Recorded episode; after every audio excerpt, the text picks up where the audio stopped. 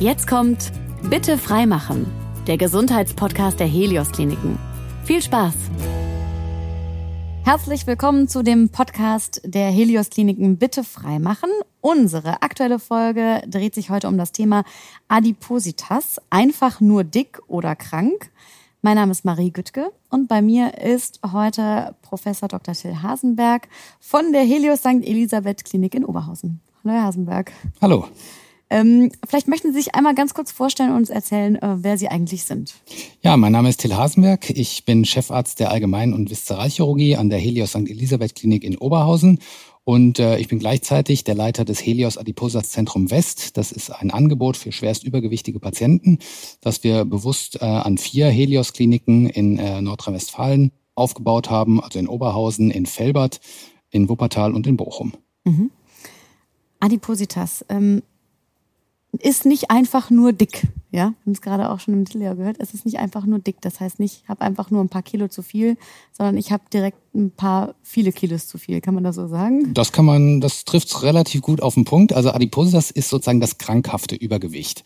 Und äh, jetzt werden sich wahrscheinlich ein paar äh, Zuhörer oder Zuseher die Frage stellen, ab wann ist denn krankhaft über, übergewichtig? Erstmal muss man sagen, es gibt äh, unglaublich viele übergewichtige Menschen. Also wenn man nur Nordrhein-Westfalen nimmt und die Erwachsenen in Nordrhein-Westfalen, dann ist mehr als die Hälfte der Erwachsenen in NRW übergewichtig und eingeteilt. So viele. Ja, das ist oh. ähm, weit über 50 Prozent. Und eingeteilt wird das Ganze in den sogenannten Body Mass Index. Den haben äh, wahrscheinlich alle schon mal gehört. Und ja. beim Body Mass Index, da versuchen wir die Körpergröße in Bezug zum Körpergewicht zu setzen. Mhm. Und äh, da gibt es so einen Schwellenwert. Also wenn man einen BMI von größer 25 hat, ist man übergewichtig. Das ist aber noch keine Krankheit. Aber wenn man einen BMI größer 30 hat, dann ist es eine Krankheit, dann nimmt man es Adipositas. Das wird dann noch eingeteilt in drei schwere Grade. Mhm. Und wenn man einen BMI über 40 hat, dann nimmt man das ganze krankhafte Adipositas oder morbide Adipositas.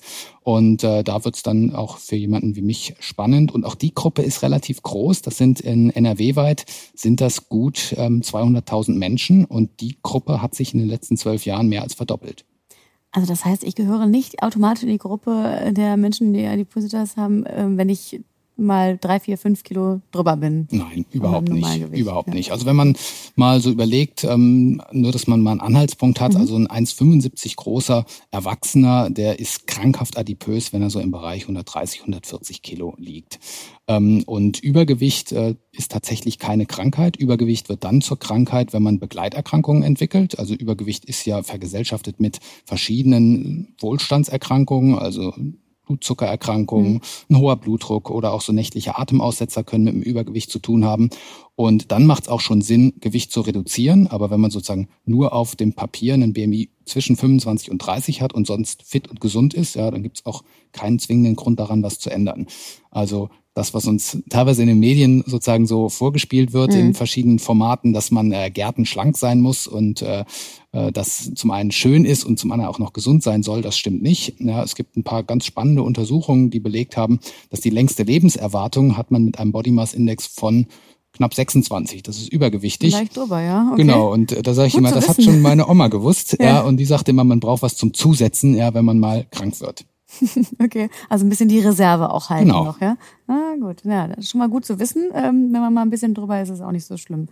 Ähm, das heißt also, Ihr erster Schritt wäre das eigentlich erstmal diesen BMI zu bestimmen, das oder was man ja auch eigentlich ganz schnell zu Hause machen kann. Körpergewicht mal Größe auseinanderrechnen. Ich weiß nicht mehr so genau, wie die Formel war, aber das kann ich ja eigentlich auch zu Hause schon machen. Das kann man zu Hause. Da gibt's äh, auch verschiedene Apps, die man sich runterladen kann. Ja, äh, das machen auch, auch verschiedene, ähm, sag ich mal, Fitnessuhren schon von selbst, wenn man da sein sein Gewicht äh, eingibt. Und das ist sicherlich sozusagen die, die Alltagsempfehlung, dass man auch, wenn man äh, wenn man sonst gesund und fit ist, doch so ein bisschen sein Gewicht auch im Auge behalten mhm. sollte und dann auch einfach mal schaut, wo man mit seinem BMI auch steht. Und äh, für uns als, sag ich mal, Ärzte ist es dann erst spannend, wenn wir wirklich ein krankhaftes Übergewicht haben. Und ähm, dann muss man das tatsächlich aber auch als Krankheit sehr ernst nehmen. Und das ist sicherlich so ein Thema und ähm, das auch äh, wichtig ist, dass man einfach erkennt, wann ist es tatsächlich ein Thema, wo es um ein paar Kilo zu viel geht und wann ist es ein Thema, wo jemand wirklich durch das Übergewicht extrem krank wird, ja, und auch extrem in seiner Lebensqualität eingeschränkt wird und auch die Lebenserwartung wirklich dramatisch sinkt. Mhm. Wie würden Sie dann weiter vorgehen? Also jemand kommt zu Ihnen, der hat vielleicht selber schon zu Hause mal seinen BMI ausgerechnet, der weiß schon, uh, das sieht nicht gut aus. Ähm, wie würden Sie, was wären dann bei Ihnen die nächsten Schritte? Was würden Sie untersuchen? Also Adiposas Chirurgie ähm, im Gegensatz zu vielleicht anderen Themen in der Chirurgie ist erstmal sprechende Medizin. Also ähm, mhm. wir müssen natürlich erstmal mit Nicht dem Patienten das Skalpell, das Skalpell bleibt erstmal noch lange im, äh, im Koffer, sondern wir müssen erstmal wirklich in das Gespräch mit dem Patienten einsteigen. Und ganz am Anfang steht natürlich das Erfassen des Body Mass Index, dass wir die Patienten wirklich selber wiegen und auch selber vermessen, mhm. um dann wirklich einfach einen Anhaltswert haben. Und das ist bei manchen Patienten tatsächlich schon eine Herausforderung, ähm, weil so eine haushandelsübliche Wa äh, Waage, die hört halt irgendwann auf. Ja, und wir haben oh, Patienten, Patienten, die mhm. wiegen 250 äh, Kilo und plus, die wissen teilweise überhaupt nicht, wie schwer sie sind. Und äh, das, das heißt, manchmal, die wiegen sich vielleicht bei Ihnen das erste Mal seit Jahren. Seit dann? Jahren das erste Mal und da sind schon äh, ist schon die eine oder andere Träne auch gekullert, weil die vielleicht rumgelaufen sind und der Meinung waren, dass sie 160 wiegen und dann sage ich, nee, es sind 190. Mhm. Ähm, und das kann in der Gewichtsklasse wirklich auch für die Patienten subjektiv nicht, nicht zu erfassen gewesen sein. Also wir erfassen erstmal das Körpergewicht und äh, dann würden wir mit dem Patienten sehr differenziert einfach mal die Krankengeschichte erarbeiten, weil Adipositas, ich sage es immer so ein bisschen salopp, ähm, man wird nicht morgens wach und ist übergewichtig, sondern das ist ja sozusagen ein schleichender Prozess teilweise und auch ein Prozess, der über viele, viele Jahre geht, wenn nicht das Leben lang. Ähm, und deswegen ist so ein Standardsatz von mir oder eine Standardfrage ist immer, wie sah Ihr Einschulungsfoto aus? Und das finde ich immer so okay, ganz spannend, ob jemand, naja, das, da erinnern sich die meisten dran. Ja, die meisten können relativ genau Stimmt, sagen, ja. also ich kann ja auch sagen, ich, äh, ich weiß noch, dass ich äh, auf meinem Kindergartenabschlussfoto habe ich gelacht und auf dem Einschulungsfoto nicht mehr, weil ich wusste, irgendwie jetzt beginnt der Ernst, äh, jetzt beginnt der Ernst ja? des Lebens. Aber man kann halt sehen, wie das Gewicht schon war. Und viele beginnen halt schon in Kinder- und Jugendtagen. Bei manchen ist es ähm, in der Pubertät und bei anderen sind es dann zum Beispiel solche, ähm, sag ich mal, lebensverändernden Momente. Ja, bei Frauen gerne auch mal im Rahmen von Schwangerschaften, dass dann plötzlich eine Adipositas auftritt. Und dann haben die Patienten natürlich eine eine Geschichte und einen Verlauf, dass sie immer wieder diesen Wechsel haben zwischen, ich versuche mit Diäten, mit hm, Bewegungstherapien mhm. abzunehmen, dann nehmen die auch eine Zeit lang ab, dann nehmen sie wieder zu. Also es ist meist so eine Wellenbewegung, bis sie dann irgendwann in einem Bereich ankommen, dass das dann wirklich auch von ihnen als Krankheit wahrgenommen wird, als auch vom viel, Umfeld ja. als Krankheit wahrgenommen wird. Und dann kommen die tatsächlich erst zu uns. Also ich bin kein, sag ich mal, Diätarzt, ja. ja sondern äh, wir, wir machen eine ganz andere Form von Therapie. Und erstmal ähm, nochmal zurück zu dem Foto. Äh, kann man sagen, Leute, die im, jetzt auf dem Kindergartenfoto oder auf dem Einschulungsfoto vielleicht schon irgendwie die Neigung dazu hatten, ähm, da, da passiert das sehr häufig in dem Alter oder ist das eher später? Kann man so, gibt es so einen Zeitraum, wo man das festlegen kann für? Nee, das kann man eigentlich gar nicht. Es gibt äh, sicherlich Veranlagungen und äh, da ist es äh, tatsächlich ganz spannend, wenn man sozusagen in die Familiengeschichte der, der Patienten reingeht, was für uns auch ganz wichtig ist, ob zum Beispiel Eltern auch betroffen sind oder ob Geschwister auch betroffen sind. Dann stellen wir nicht die Frage, wie übergewichtig sind deine Eltern zum Beispiel jetzt, sondern mhm. wie sind die sozusagen alterssynchron. Ja, also dass wir fragen, wie sah denn zum Beispiel dein Vater mit 25 aus? Ähm, und das ist tatsächlich äh, ganz spannend, um dann auch solche Familienstrukturen auch rauszubekommen, weil ähm, diese landläufige Meinung, wenn man eine übergewichtige Familie sieht, ja, dann mhm. denken ja die meisten Leute, ja, die essen alle falsch und bewegen sich nicht, ja, aber die sind nun mal auch biologisch miteinander verwandt, ja, und äh, das ist eher die Veranlagung, die relevant ist und äh, was heute eigentlich unstrittig ist unter Experten ist, dass ein Großteil der Adipositas veranlagungsbedingt ist, also dass mhm. man einfach das in in die Wiege gelegt bekommt. Ähm, und das trifft halt auf den Lifestyle, wie wir ihn heute alle haben, dass wir relativ wenig Bewegung haben und reichlich zu essen. Mhm. Wie würde Ihr Gespräch weiter aussehen? Also BMI gecheckt, ähm, mal so geguckt, wie sieht's in der Familie aus oder wie ist auch bisher so die, ähm, das vorige Leben abgelaufen? Was würde dann noch passieren bei Ihnen? Dann ist der nächste Punkt, dass wir tatsächlich ähm, fragen, was macht das Übergewicht mit dir? Ja, also hast du schon Adipositas assoziierte Erkrankungen? Das sind Krankheiten, die halt mit dem Übergewicht etwas zu tun haben. Mhm. Das ist ganz klar die Blutzuckerkrankheit. Die mhm. ist, ich sage mal, das ist der Topscorer unter den Adipositas assoziierten Erkrankungen. Dann aber auch Bluthochdruck, äh, Fettlebererkrankungen Erkrankungen, Gelenkerkrankungen. Ähm, und äh, es gibt auch teilweise ganz exotische neurologische Erkrankungen, die etwas mit dem Übergewicht zu tun haben, aber natürlich auch psychische Themen. Ja? Also die, die Zahl der Depressiven ist unter Schwerstübergewichtigen natürlich deutlich höher. Und dann würden wir schon relativ zügig einsteigen und mal abklopfen, was denn an ernstzunehmenden Therapien schon gelaufen ist, weil ähm, mit dem Thema beschäftigen sich die Patienten schon sehr, sehr lange. Also zu mir kommt niemand, der, der jetzt sagt, ich, ich versuche eigentlich so seit einem Jahr äh, mich mit dem Thema zu beschäftigen, sondern ganz viele, gerade die, die vielleicht schon in der Pubertät übergewichtig wurden, da hat das Thema Gewicht, das Thema Diäten, das Thema Abnehmen, die eigentlich ein Leben lang begleitet. Und ähm, dann muss man natürlich trennen zwischen Therapieformen, die wirklich sinnhaft sind, ähm, zum Beispiel mit einem Ernährungstherapeuten oder vielleicht auch mal mit einer Kurmaßnahme, mit anderen Maßnahmen, die halt, äh, sag ich mal, in irgendwelchen Gazetten gestanden haben, dass man mal wieder eine 14 ähm, Tage Bikini-Diät gemacht hat. Kohldiät. Die ja. Kohldiät, da gibt's ja, es gibt ja nichts, genug. was es nicht gibt. Es gibt genug. Aber das ist schon ähm, ein ganz guter Punkt. Gemeinerweise könnte man ja oft sagen, und das werden die Leute sicherlich auch oft hören, ähm, ja gut, ähm, frisst die Hälfte, ist einfach mal weniger oder beweg dich doch mal mehr, mach doch mal mehr Sport, aber das ist nicht die Lösung und damit ist es nicht getan, oder? Es ist halt für ganz viele nicht die Lösung. Also wenn wir jetzt mhm. wieder zum Eingang kommen, ähm, haben sie zwei, drei, vier, fünf Kilo zu viel, dann ist das sicherlich eine Lösung. Ja, mhm. Dass man sich mehr bewegt, ja, das tut jedem gut, dass man auch auf die Ernährung achtet und auch ganz bewusst mal versucht, sich zu ernähren. Aber wenn sie ähm, 30, 40 oder 50 Kilo zu viel haben, dann wird es mit diesen guten Ratschlägen halt einfach nicht reichen. Mhm. Und äh, da muss man halt ganz anders therapeutisch rangehen. Mhm. Was wären dann da die Optionen, wenn man jetzt nicht sagt, es soll jetzt sofort eine OP ähm, kommen? Was könnte man machen? Also sofort OP ist sowieso nicht unser Ansatz. Ja, mhm. unser Ansatz ist, dass wir mit vielen Therapeuten zusammenarbeiten und wir so ein Baukastenprinzip eigentlich verfolgen, dass wir sagen, Ernährung und Übergewicht hat ja nicht nur eine Ursache. Das ist extremst selten. Ja, das gibt es auch, dass so jemand eine genetische Erkrankung hat, ja, und deswegen übergewichtig wird. Aber bei den meisten ist es ein Zusammenspiel aus Bewegungsmangel, vielleicht falscher Ernährung, ähm, psychischen Themen und äh, dann müssen wir die auch auf all diesen Ebenen angehen. Das heißt, bei uns ist der Basisbaustein immer eine Ernährungstherapie und die mhm. muss auch über einen relevanten Zeitraum laufen. Also sie läuft mindestens über drei Monate, aber in der Regel eher über sechs Monate. Dann müssen die alle ein umfangreiches Sportprogramm durchlaufen äh, und umfangreich heißt echt umfangreich. Das sind zweieinhalb Stunden Sport pro Woche, okay. die wir von den Patienten abverlangen. Ähm, und dann würden wir alle Patienten auch bei einem Psychologen, Psychotherapeuten vorstellen, um einfach die Frage zu stellen, gibt es sozusagen psychische Erkrankungen, die dieser Adipositas einfach zuträglich sind. Es gibt ganz wenige seltene, wirklich Extremformen, von, zum Beispiel von Zwangsstörungen, wo die Patienten tatsächlich über jedes Maß hinaus äh, essen, ja, mhm. aber nicht aus Hunger, sondern aus anderen psychischen Gründen. Mhm, okay. Das heißt also, da arbeiten Sie dann auch tatsächlich so im Team zusammen. Das ist mit, mit verschiedenen Ärzten, mit verschiedenen, ähm, also mit einem Ernährungsberater dann auch noch der dazukommt, die dann alle gemeinsam quasi am Patienten dran sind. Genau, und das ist äh, so, dass wir so ein Netzwerk aufgebaut haben, weil wir an verschiedenen Standorten ak auch aktiv sind. Und äh, man muss auch immer den Adiposas-Patienten dort abholen, wo er herkommt. Ja? Und ähm, deswegen versuchen wir ein sehr niederschwelliges Angebot für die Patienten zu machen, dass wir wirklich gucken, dass der Ernährungsberater möglichst vor Ort ist, ähm, dass die Bewegungstherapie möglichst vor Ort ist. Und deswegen haben wir das alles sehr dezentral aufgebaut. Bei den Psychologen haben wir ähm, ein paar Kooperationspartner, mit denen wir sehr eng zusammenarbeiten und das funktioniert tatsächlich sehr, mhm. sehr gut.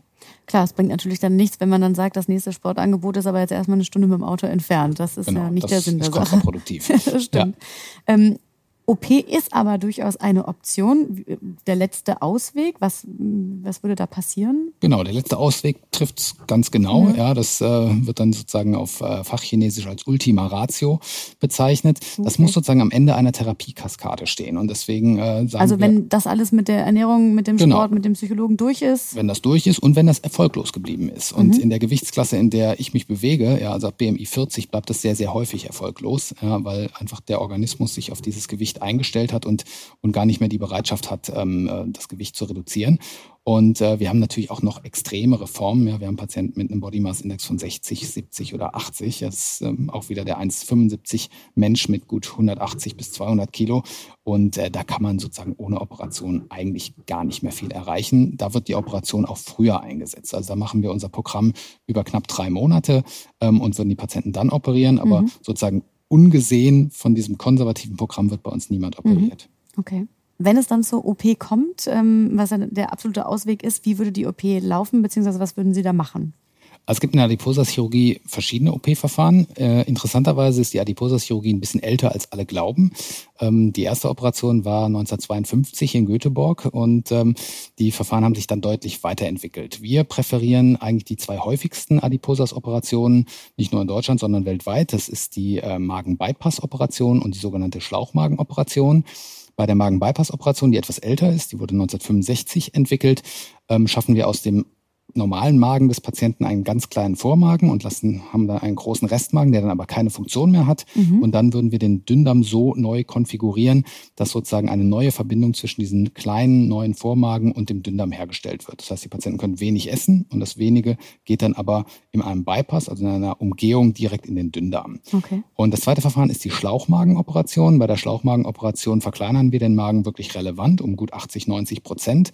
Und ähm, was eigentlich auch ganz interessant ist, all diese OP-Verfahren werden in Schlüssellochtechnik durchgeführt. Also egal wie schwer der Patient ist, egal wie, wie dick die Bauchdecke ist, machen wir das immer in einer speziellen Schlüssellochtechnik. Das heißt, wir müssen den Bauch nicht aufschneiden im wahrsten Sinne des Wortes, sondern wir machen fünf sehr kleine Zugänge. Mhm. Der größte ist 1,2 Zentimeter, also es ist echt klein. klein ja. Und ähm, darüber können wir diese kompletten OP-Verfahren durchführen. Okay.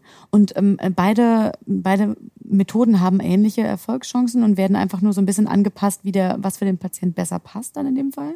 Also sie unterscheiden sich grundsätzlich, diese OP-Verfahren, und äh, man muss tatsächlich gucken, was für einen Patienten habe ich vor mir. Mhm. Also wir wissen für verschiedene Verfahren, zum Beispiel bei der Bypass-Chirurgie, gibt es sehr gute Daten, dass die etwas besser auf den Blutzucker wirken, also die Effekte auf die Blutzuckerkrankheit, dass die wieder verschwindet oder besser wird, ja, sind mit dem Bypass deutlich nachhaltiger.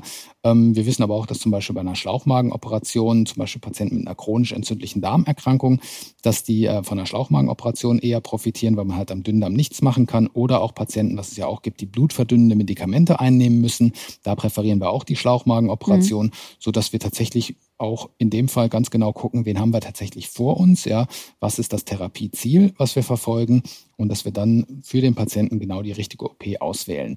Vom Gewichtsverlauf muss man sagen, sind die mittelfristig gleich, ja. Okay. Langfristig muss man da teilweise noch die Daten abwarten, ja, weil das ist ja auch ein Prozess, der sich entwickelt und ähm, wie gesagt, der Bypass ist etwas älter, da gibt es schon deutlich Mehr bessere Infos, Langzeitdaten, ja. ja, die Langzeitdaten für den Schlauch sind noch nicht so valide. Okay.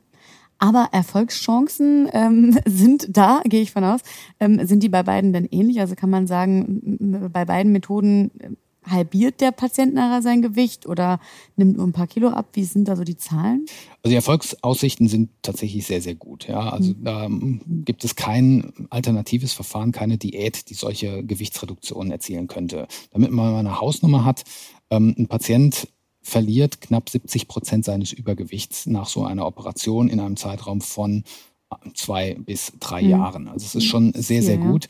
Ähm, und ähm, das ermöglicht halt vielen ein ganz normales Leben. Und wenn Sie sich überlegen, Sie sind 1, 1,75 groß und wiegen 140 noch, ja? Kilo. Ich nehme immer die 1,75, weil ja. ich da fast selber, ähm, ich habe es fast bis 1,75 geschafft. Ähm, und äh, es ist so, dass äh, wenn man sich überlegt, ein 1,75 Mensch hat ein BMI von 25, also die Grenze zum Übergewicht bei knapp 75 Kilo. Ähm, und wenn jemand 140 Kilo hat und wir können von diesen reduzieren bis vielleicht auf äh, 80, 85 Kilo. Das macht für diesen Patienten gut, einen ja. immensen Unterschied. Mhm. Das heißt aber nicht, dass man dann sagen kann, so, OP ist jetzt durch, du hast jetzt dein Gewicht irgendwie einmal halbiert, jetzt ist gut, sondern da muss auch noch weiter gearbeitet werden. Genau, das ist, was eigentlich im ersten Gespräch schon eigentlich mit dem Patienten auch kommuniziert werden muss. Mhm. Adipositas ist eine chronische Krankheit, so muss man das verstehen. Und ich versuche den Patienten auch immer zu vermitteln, dass ich aus ihnen als übergewichtigen Menschen, als adipösen Menschen keinen mache, der keine Adipositas hat, sondern ich mhm. mache eine gut kontrollierte Adipositas, sage ich immer. Okay. Das heißt, das Gewicht ist das Symptom, die Krankheit heißt Adipositas und was wir hinbekommen ist, wir wollen das Gewicht reduzieren, ja, aber die Veranlagung bleibt. Das heißt, habe ich einen Patienten, der danach so gar nicht sich an das hält, was wir empfehlen, ja, dass man weiter an der mhm. Bewegung mhm. arbeitet, auch an seiner Ernährung arbeitet oder vielleicht sogar wirklich krankhaftes Essverhalten entwickelt, ja, ist so der Klassiker, den alle immer erzählen, ist die Nutella, das Nutella-Glas ins äh, in die Mikrowelle stellen und das dann oh, auszutrinken, ja. ja, da kann man sich vorstellen, da kann so ein Schlauchmagen so klein sein, wie er will, ja, die Energie kommt trotzdem an okay. und äh, das muss man den Patienten ganz klar vermitteln. Das ist eine Gesamttherapie, ja. Die Adipositas-Operation ist ein extrem wichtiger Baustein, aber der Erfolg, ja, der kommt hinten raus, wenn die Patienten ihre Ernährung, ihre Bewegung entsprechend anpassen. Mhm. Und äh, dann sind die Patienten auch sehr erfolgreich. Und ich versuche das denen immer so ein bisschen zurückzuspiegeln, dass ich sage, der Erfolg ist deiner, das ist nicht meiner. Ja, ich mache meinen Teil. Sie haben die OP gemacht. Ich habe die genau, OP gemacht, ja, aber das ist sozusagen mein Baustein. Ja, aber der Erfolg am Schluss und ich mhm glaube auch, dass das total motivierend ist für die Patienten, dass sie dann auch wirklich wissen, das habe ich geschafft. Ja, das hat nicht der Chirurg geschafft, sondern das habe ich geschafft. Und das muss man natürlich auch in der Nachsorge immer wieder betonen mhm. und, und verstärken. Und deswegen ist auch die Nachsorge so wichtig. Also wir sehen die Patienten auch sehr, sehr häufig nach der Operation, auch nach so einem ganz festgesetzten Schema. Okay. Und ähm, dass man die auch tatsächlich auch danach weiter begleitet. Mhm. Okay, also dass man, glaube ich, auch wirklich diesen Irrglauben weghaben muss. Ach, jetzt habe ich ja einen ganz kleinen Magen, wunderbar.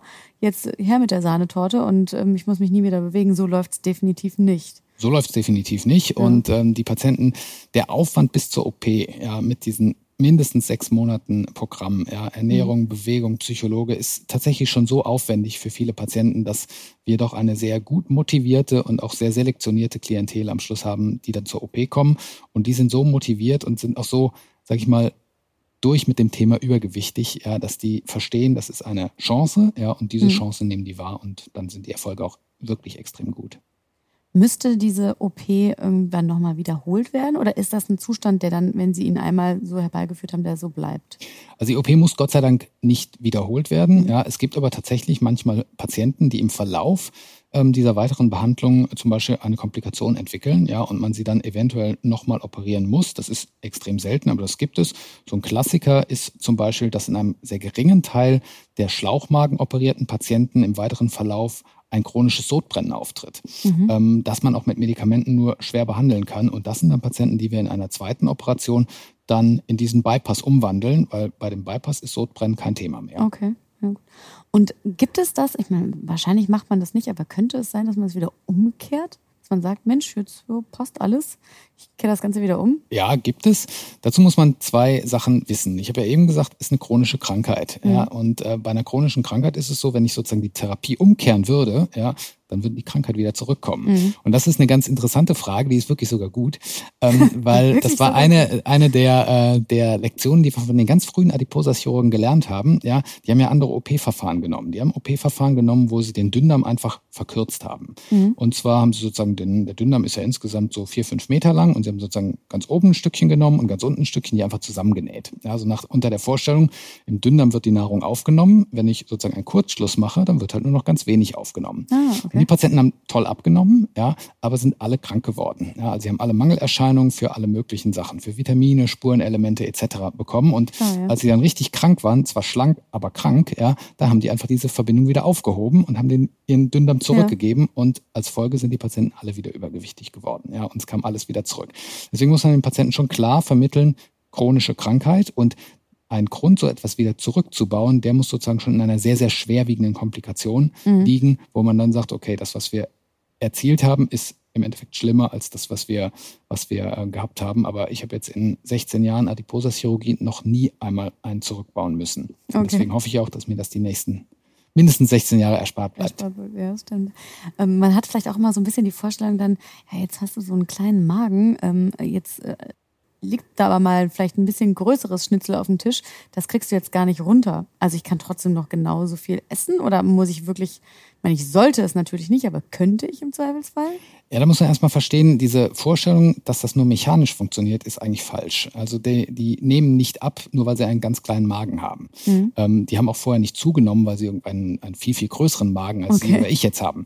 Ja. Ähm, sondern äh, wir verändern tatsächlich auf biochemischer Ebene, wie der Organismus mit Nahrung umgeht. Und das mhm. ist total spannend, wenn man sieht, dass sich zum Beispiel die Nahrungspräferenz bei vielen Patienten ändert. Okay. Ja, es gibt, wir plötzlich das, kein Nutella mehr. Plötzlich kein Nutella mehr. Also wir nennen ja die Nutella-Esser oder wir, wir bezeichnen die als Sweet Eater. Ja. Aha. Und es gibt manche, die tatsächlich nach so einer OP sagen, und zwar relativ schnell sagen, nee, das interessiert mich überhaupt nicht mehr. Es gibt natürlich auch Lebensmittel, die die teilweise nicht mehr so gut vertragen, gerade diese faserreichen Lebensmittel, also mhm. wenn zum Beispiel Rindfleisch ist recht faserreich oder auch Spargel, was das finden viele Patienten echt schade, ja, dass sie Spargel teilweise nicht mehr so gut ja. vertragen, ähm, wird dann nicht mehr so toleriert und äh, da verändert sich tatsächlich viel. Also der Effekt Adiposa-Chirurgie heißt nicht, ich habe einen kleinen Magen, da geht nicht mehr viel rein. Ja, das rein, haben wir ja. früher gedacht. Das habe ich auch gedacht, als ich damit angefangen habe. ja, aber heute wissen wir, dass da tatsächlich auf hormoneller und auf biochemischer Ebene unglaublich viel passiert. Und wenn man dann wirklich, und das kann man wissenschaftlicher untersuchen, schaut, wie sich zum Beispiel Sättigungshormone bei den Patienten verändern, dann haben wir ja deutliche Veränderungen nach diesen Operationen. Mhm. Das heißt also, ich muss damit leben können, dass ich am Ende vielleicht dann nicht mehr das Lieblingsessen von der Oma gerne esse, weil es könnte auch sein, dass ich dann plötzlich gar nicht mehr mag. Ja, das kann sein, aber das wird von den Patienten häufig gar nicht so unangenehm wahrgenommen. Mhm. Also ich habe äh, eine ganze Reihe Patienten, die vorher, ähm, auch so ein Adiposas-Begriff, die waren eher so Volumenesser.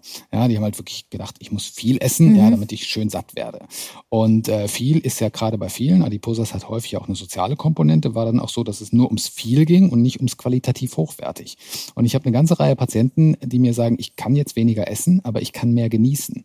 Ja, ja dass okay. sie wirklich sagen, eine andere Wahrnehmung, ähm, ja. eine andere Wahrnehmung auch teilweise eine andere Geschmackswahrnehmung und die dann wirklich auch sagen, naja, wenn ich dann schon ein Stück Fleisch esse, ja, dann kaufe ich mir 100 Gramm, aber wirklich was Tolles. Ja, mhm. und da zelebriere ich dann auch, wie ich es wie ich's mir äh, dann auch mache und esse es auch wirklich mit Genuss und gerne. Also der Genuss geht nicht verloren, ja, ähm, sondern ich glaube, es bei vielen Patienten kommt auch echt wieder ein, ein wertschätzender Umgang auch mit, mit Nahrung mit und mit Lebensmitteln und das gehört halt auch zu dem Prozess dazu. Mhm.